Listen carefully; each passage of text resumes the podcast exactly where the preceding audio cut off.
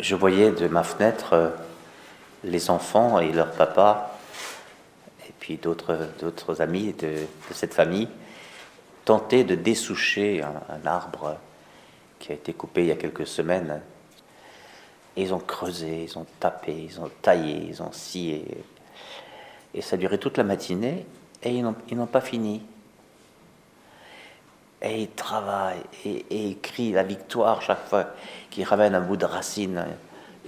Voilà, c'est une vraie lutte, une vraie lutte. et c'était intéressant à voir. Tous ceux qui travaillent à cela, euh, moi j'ai jamais eu la chance de pouvoir faire des choses comme ça. J'avais pas le physique pour, parce que c'est quelque chose de, physique, hein, d'éprouvant. Eh bien, ils ont eu la chance d'apprendre des trucs.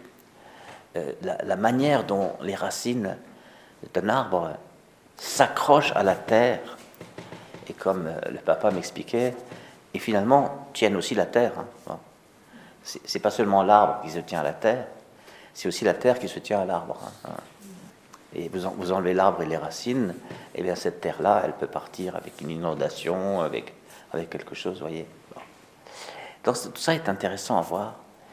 Et alors en voyant ça, je me disais, mais en moi, en nous, y a-t-il des racines quasiment indéracinables, comme là? Et, puis voici qu'arrive le récit par Jésus de, cette parabole. Vous savez, Jésus, Jésus, il est venu sur terre pour nous dire à quoi ressemble son Père. Que tout le monde appelle Dieu, Dieu, Dieu, Dieu. Voilà. Mais comme Dieu a donné sa loi, on connaît Dieu. C'est quoi la loi? C'est ce qui met un peu d'ordre dans une société humaine. Souvent, ça, canalise la violence, euh, euh, les instincts mauvais, je veux ce que l'autre a, etc. Le, droit de propriété. Euh, selon les sociétés, c'est plus ou moins, violent même la loi. Hein. Je me souviens de ce, récit que j'avais lu il y a fort longtemps, fait par un, ethnologue, c'est-à-dire quelqu'un qui étudie des sociétés aujourd'hui disparues, et quelque part du côté de la, Nouvelle-Calédonie, dans une des îles, eh bien, il y avait tellement peu à manger et tout était tellement difficile à, obtenir que, écoutez bien ça, c'est l'ethnologue l'a retrouvé, hein, que si vous voliez un équivalent de pomme de terre, la pomme de terre est venue autrement, hein, mais un équivalent d'un féculent, une racine féculent, féculent et dans, dans le champ du voisin, on établissait que c'est vous le voleur, on vous enterrait vivant. Et donc la, cruauté de la peine est proportionnelle au mal que ça fait au corps social qui habitait là. C'est-à-dire, si on fait comme ça, il n'y a, bientôt plus personne. Hein. Donc, ce, petit groupe social se protège avec des lois dures comme celle-ci. La justice, la justice des hommes. Donc, par rapport à pas de justice, la justice, c'est mieux. Mais, mais est-ce que la justice des hommes, c'est l'absolu de la justice? C'est ça la question. Est-ce qu'il n'y a rien au-dessus de la justice des hommes? Et c'est là que Jésus, raconte des histoires. Alors il en raconte une particulièrement qui nous touche, parce que c'est, ça pourrait être très proche de notre propre histoire. Un père avait deux fils, l'un l'autre. Hein. Un père avait deux fils. Alors le, plus jeune, il est parti. Comme on dirait, hein, justice intuitive, il avait qu'à pas partir. Il se retrouve avec les porcs. Les porcs, les cochons, c'était les animaux les plus impurs euh, pour, euh, pour la société des Israélites. Donc euh, voilà, il se retrouve dans, l'impureté. Et en plus, il est pire qu'un cochon puisqu'il ne mange même pas ce que, ont, ce que mangent les cochons. Donc il est, plus bas que cochon. Et il n'en peut plus, qu'est-ce qui se passe ah. Et finalement, il se dit, bah, je, vais, je vais retourner à la maison parce que même si je suis dans la cabane du jardin, euh, au moins j'aurai de quoi manger. Les ouvriers de mon père, ils mangent mieux que moi. Il pense qu'il sera déclassé, voyez. Parce qu'il avait capa. Hein. Ça, c'est une racine, ça. Il avait capa.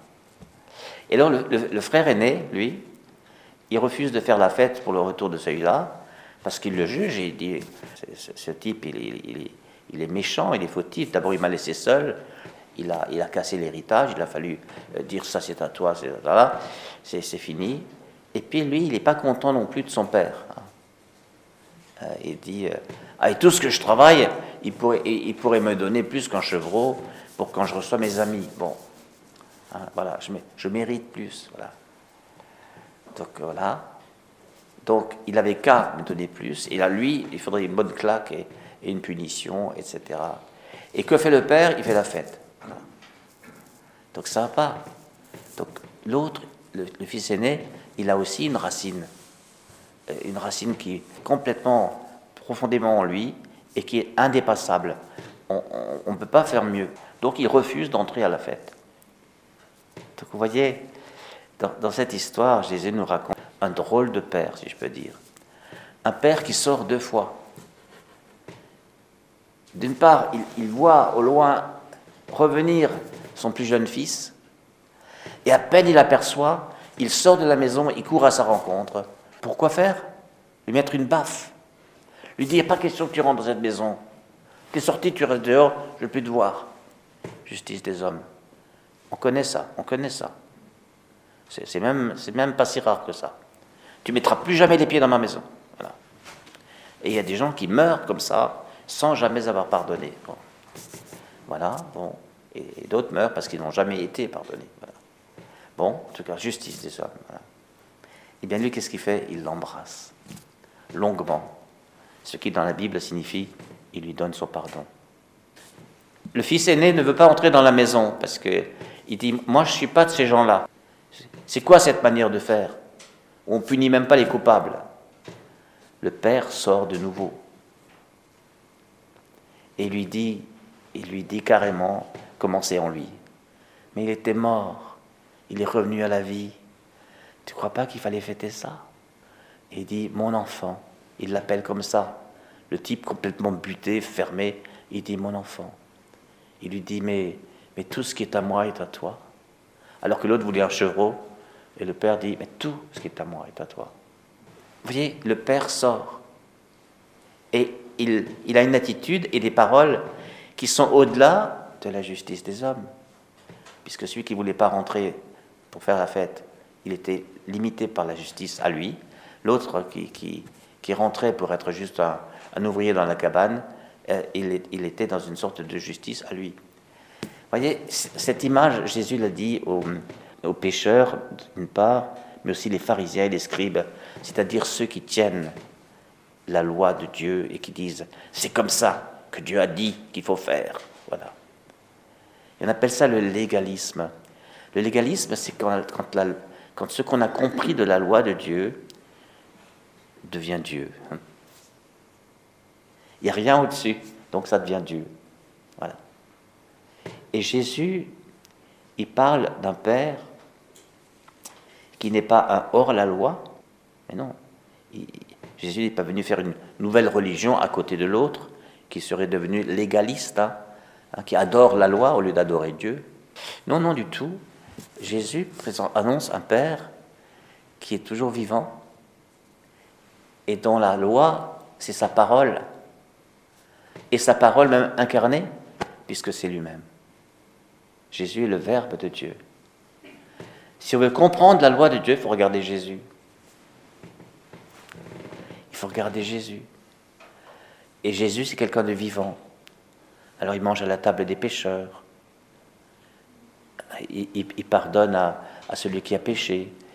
Il se laisse toucher par une prostituée. Ainsi de suite, ainsi de suite. Il guérit le serviteur d'un païen. Et, n'importe quoi, j'ai envie de le dire, mais c'est n'importe quoi pour les légalistes. Dieu fait n'importe quoi? Le pape François disait dans, dans son introduction à l'année de la miséricorde, il disait, mais la justice de Dieu, c'est sa miséricorde. La justice de Dieu. Imaginez si la justice de Dieu était purement et simplement la justice des hommes. Mais ça serait effrayant. Mais ça serait effrayant. En plus, laquelle? La nôtre, hein, chez nous?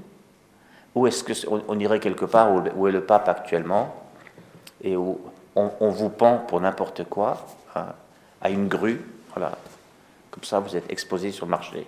La justice des hommes. Est-ce que la justice des hommes, quelle qu'elle soit, qui n'a pas plus d'avenir que la justice des hommes, est-ce que c'est pas c'est pas décourageant, voire désespérant, de n'avoir que ce qu'on mérite Eh bien, là, je crois que la, miséricorde dont Jésus est venu nous parler et, de, laquelle il témoigne, hein, jusqu'à sa mort, Père, pardonne-leur, ils ne savent pas ce qu'ils font. La justice de Dieu, elle a du mal à entrer en nous parce que la justice des hommes a des racines profondes. La justice des hommes a en nous des racines profondes. Et ces racines profondes empêchent la justice de Dieu de prendre racine. Parce que nous sommes bourrés de yaka. Hein. On voit un homme de 50 ans euh, qui ne travaille pas, on dit Quoi? Il ne travaille pas? Il n'a qu'à travailler. On voit quelqu'un qui quête dans la rue, il n'a qu'à travailler. Attendez, euh, euh, quand, on vient des pays de l'Est et, que, voilà, qu'on n'a pas peut-être tout le parcours qu'il faut pour. on n'a qu'à travailler. Vous vous rendez compte, voilà. Alors, l'Église a des initiatives, vous les, connaissez, où des gens sortent dehors dans la rue, s'approchent de ces gens-là. Et en dehors de tout protocole administratif, ils commencent par leur dire euh, Tu, n'as jamais cessé d'exister pour Dieu. Et je te regarde comme un être digne comme moi. Que tu sois réfugié, transfuge, pécheur, euh, criminel, tu es un être humain. Dieu n'a pas créé de criminels, il a créé des hommes qui sont capables de crimes, certes, mais qui restent des hommes. Hein. Ta dignité de fils, tu la perds jamais. Et il appartient à l'Église de montrer toujours ce visage. Mais l'Église, l'Église, oui, c'est une grosse organisation qui peut, qui peut peu à peu faire des œuvres de miséricorde, comme par exemple cet accueil de, gens de la rue. Mais, mais, mais nous, nous sommes la chair de cette Église. Et l'Église aura le visage de miséricorde que nos visages auront. Et la conversion, c'est-à-dire le déracinage de souche, le, le dessouchage des racines indéracinables de ce que nous pensons être la vraie justice, c'est un labeur et une conversion éprouvante. Si, si vous vous rappelez plus comment c'était pour Saint Paul, relisez ces deux récits de conversion sur le chemin de Damas. Et ça, c'est le moment où, comme on dit souvent, euh, il est tombé bien bas, Paul. Tout ce qu'il a cru s'effondrait. Et s'est mis au service de l'auteur de la loi, et non pas de la loi devenue Dieu. Hein. Ah, voilà, il faut relire tout ça. Et nous-mêmes, nous sommes bourrés de choses comme ça. Hein. Qu'est-ce que le pape Saint Jean-Paul II est allé faire dans la prison euh, où il est allé rencontrer son, son, presque criminel, euh, le, Aliaka hein. Il est allé lui donner son pardon. Il l'a laissé dans la prison. il n'avait pas le pouvoir de sortir, mais il l'a laissé dans sa prison. Là, il, a une peine, euh, voilà, il faut, il faut punir ceux qui ont. Mais, son péché, sa faute euh, contre Dieu et contre la. Eh bien, voilà, lui, la, victime quand même, eh bien, il est allé lui dire Je te pardonne. Cette photo, vous vous rappelez, elle a fait le tour du monde. Hein. Elle a fait le tour du monde. Voici le visage de Dieu. Hein. Donc voilà, prenons, ce, message euh, comme un message de carême. Et moi, je remercie ceux qui ont les souchés et qui n'ont pas fini, parce qu'ils m'ont donné une clé pour, euh, pour aborder cet évangile. Amen.